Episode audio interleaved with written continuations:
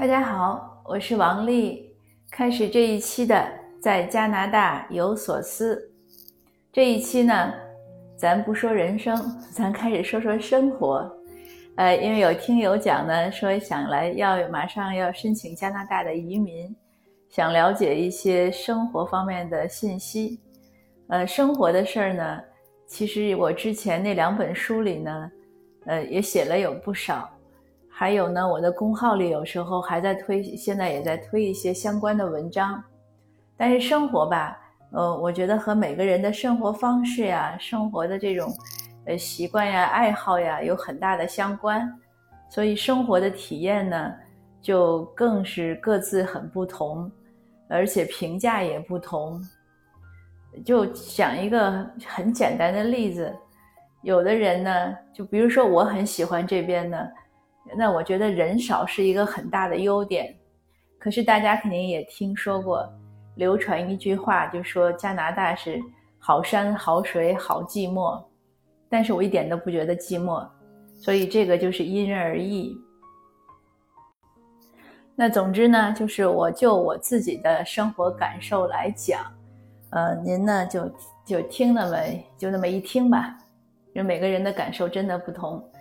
呃，今天呢，我我讲一讲网购吧，也是因为以前有听友在群里问我，他说让我说一下加拿大的这个快递和中国快递的区别。我说你这个话题太大了，那肯定是没有中国的快，这是肯定的。但是你具体和中国哪儿比，对吧？也不一样。呃，就我们说快递，呃，快递当然一方面是递一些平时的东西了。呃，但是很多呢是和网购相关，呃，那在中国呢，咱先说快递，在中国呢，我是很依赖快递的，呃，我和一个朋友曾经有十年没有见过面，但是我们往来的很频繁，业务啊、生活啊都有关联，全部都是靠快递，呃，包括中秋节这个互相送个月饼啊，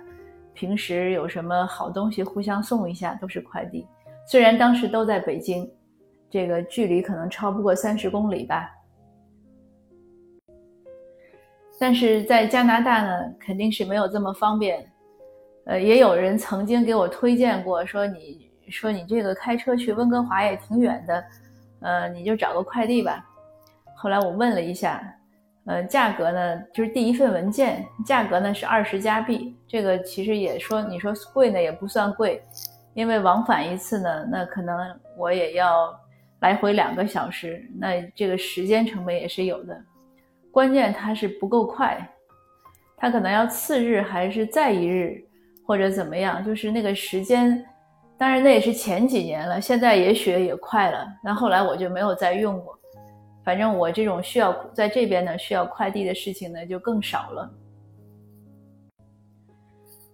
那说到网购呢？嗯，它是这样的，其实和中国呢也差不多。比如说中国，咱肯定很大程度上是淘宝，当然也有京东啊、当当啊，嗯，还有什么一些大的网站啊，就是。但是我自己主要用的是，还有亚马逊中国。我自己在国内的时候主要用的是这四家。那在这儿呢有易贝，易贝我没怎么用过，我也是用亚马逊用一些多一些，呃，就是这样综合性的。那还有呢，就是这边呢很多大的商场，它都有自己的网上的商店，比如像 Costco 啊，呃像沃尔玛啊，还有什么其他的，嗯，我自己用的最多的是 Costco。它的这个网上的特点呢有几个特点，它有的店呢就是网上的，呃网上的商品和店面的商品价格是一样的。但是像有的店呢，它其实网上的要稍微贵一两块或者三四块，可能它是按比例贵的，但是它也会标明，他说也许在店里，在实体店价格会更便宜，会或者会有差异，它是这样标明的。但是我试过几次呢，确实网上的价格要贵一些，但是有的时候呢，他店里又没有那些东西，只有网上有卖，所以你也只能买，这是一种。还有呢。像我买电脑的时候，因为不知道不知道为什么，呃，我用这个笔记本电脑呢特别耗费，我来了这些年呢，已经换了可能有三四三四个了，就平均可能两三年就要换一个，这个时间是要就是低于这个笔记本的正常的寿命。那我们在这儿买像笔记本电脑呀、打印机啊，这些都是从网上买。你像 Costco 也有啊，或者是像它品牌自己的公司的网站，像戴尔呀、呃惠普啊，还有什么。就之类的吧，我好像主要用的是戴尔、惠普的，呃，那这样呢，就是为什么从他网上买呢？因为他网上的那个品种要多，他你像在店面里可能有一些，呃，反而没有，呃，像然后像 Best Buy 就是这边一个大的电器商连锁店，我也会上他的网站去买东西，就是在他店里反而没有那么多品种，或者没有你想要的那些型号啊配置。所以就是在网上买，大概呢就是会有为什么会在网上买就是这样，呃，在这边在国内我在网上买东西呢，你除了除了就其实主要是为了方便，然后当然了那个网上的选择也多，在这儿呢方便的因素倒是没有考虑太多，关键就是有些东西呢网上有。在这边买呢，很多的尤尤尤其它有店的那个选择，像 Best Buy 啊，或者是还有我经常买的一个户外用品的一个店，它会让你选，你是到他店里去取，还是要他就是寄给你。他们那个邮寄呢，也是就是他所谓的包呃包邮或者不包邮吧，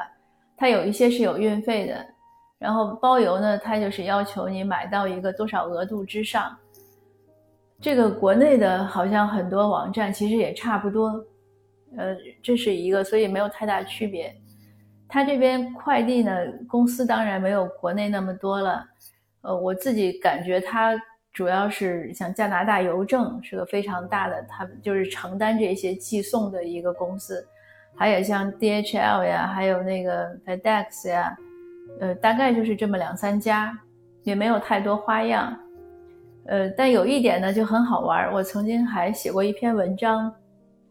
就国内其实淘宝，我现在看也是那样，就是它的那个给你配送的时候，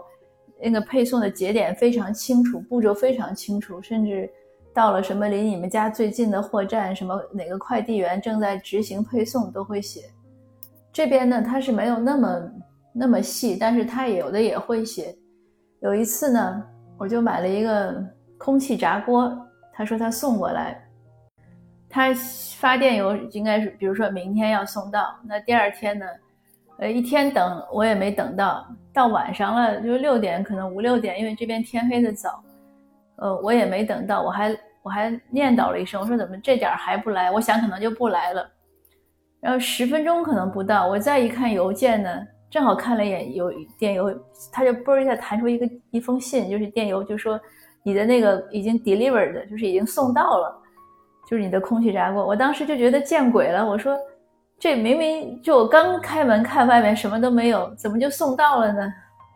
然后抱着试一试的想法，我又去开门一看，吓我一跳，他真的就在门口放在那儿。所以就是大概那十分钟他送到，而且快递员没有摁门铃，这个也也比较反常，因为一般来讲，他不管你屋里有没有人。他们都会摁门铃啊，或者使劲重重的敲两下门，他就走了。他们走的那个速度真的是挺快。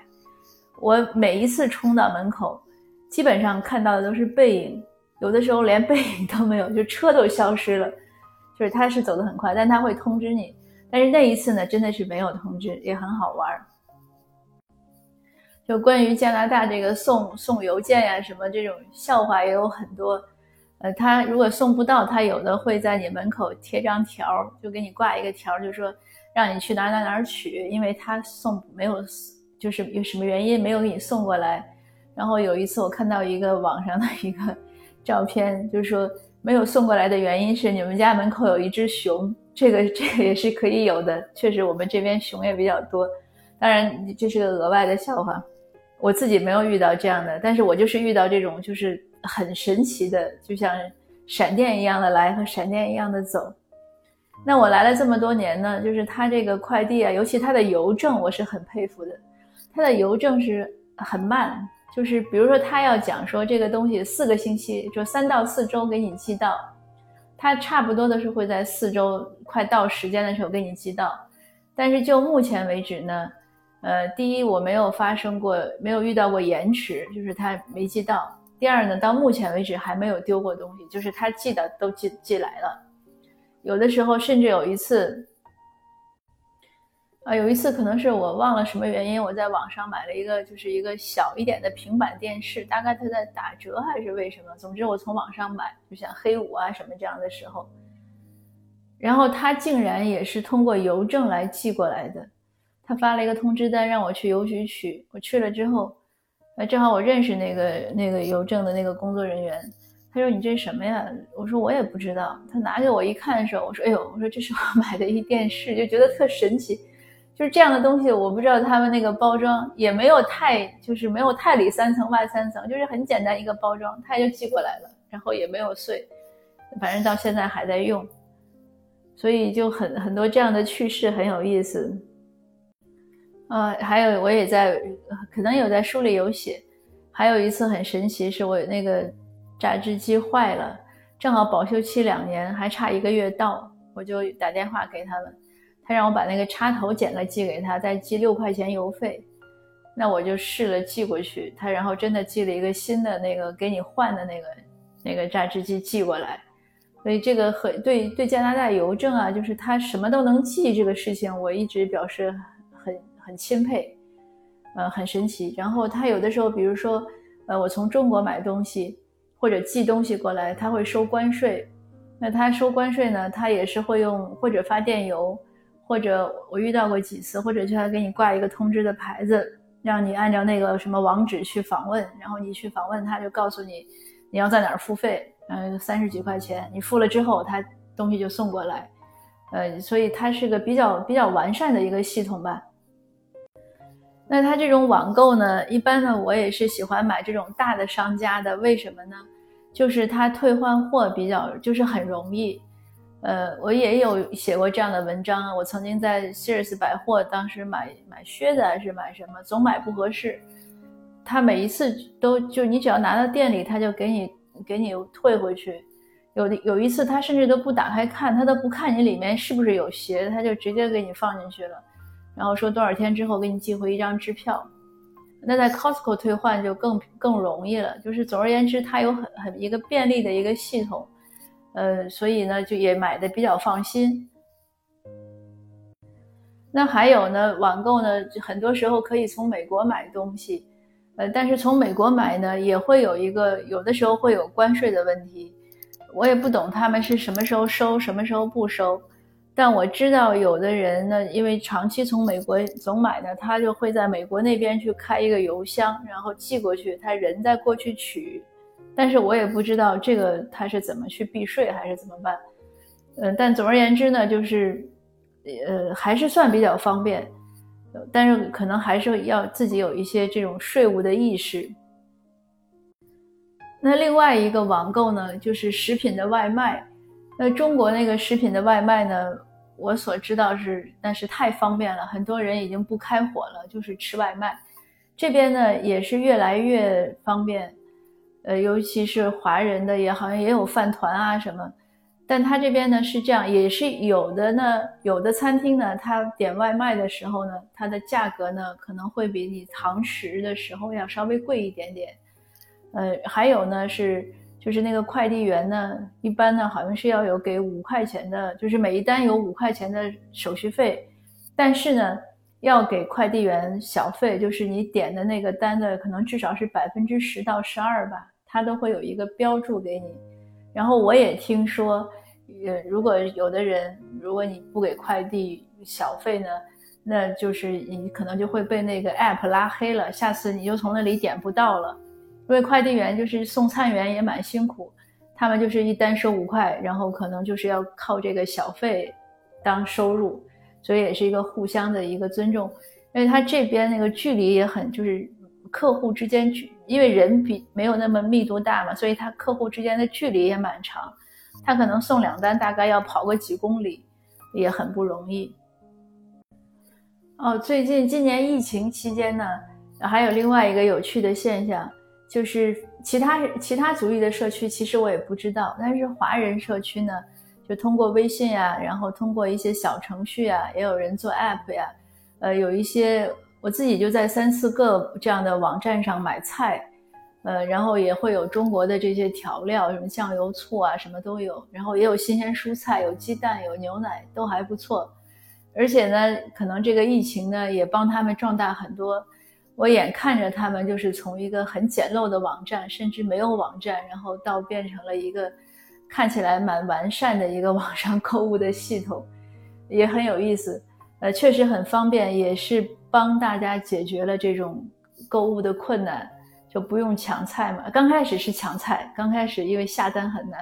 后来他们很快壮大。啊，还有呢，也有微信，也有一些就是私私人，因为这边是可以你自己自雇，或者你成立一个公司都可以。所以也有一些人呢，可能就是自己，然后他来做微信这样团购，然后这样送单，嗯，东西都很好。所以今天我们晚饭的时候呢，我们一家人三口还说，哎，这个疫情呢。倒有另外一个好处，就是拓拓展了我们的食谱，我们吃到很多以前就是没有注意或者没想过要吃的东西，因为就是在那你看那些网站呀、团购群里都有，哎，很新鲜，那就今天换这个，明天换那个，也是个不错的收获，也很有意思。那大致呢，就是我自己体会到的加拿大的和网购啊、快递有关的一些小的事儿，就是这样。呃，当然不知道，呃，其他在加拿大生活的朋友是什么感受？呃，应该是还是越来越方便，呃，当然不一定会有国内那么快，但是我觉得生活呢没有困难，呃，而且呢也是会能帮到我们很多忙。那好，今天的那个分享呢就到这儿。那有另外呢，我想额外的说一点，呃。大家如果要加我微信呢，可以看到我就是每一节节目，你如果点开都能看到有文字说明，上面有我的微信。那大家如果想有什么意见呀或者建议和我交换呢，我也很欢迎。呃，不过呢，就是如果您能，呃，给我发文字留言是最方便的，因为其他的交流方式呢，呃，限于时间关系呢，我可能也不是很方便。如果说我们通话呀或者怎么样，我可能是有困难的。因为也有时差的关系，所以您如果留言呢，我看到呢是可以随时我会回复的。好的，谢谢您，那我们下次见。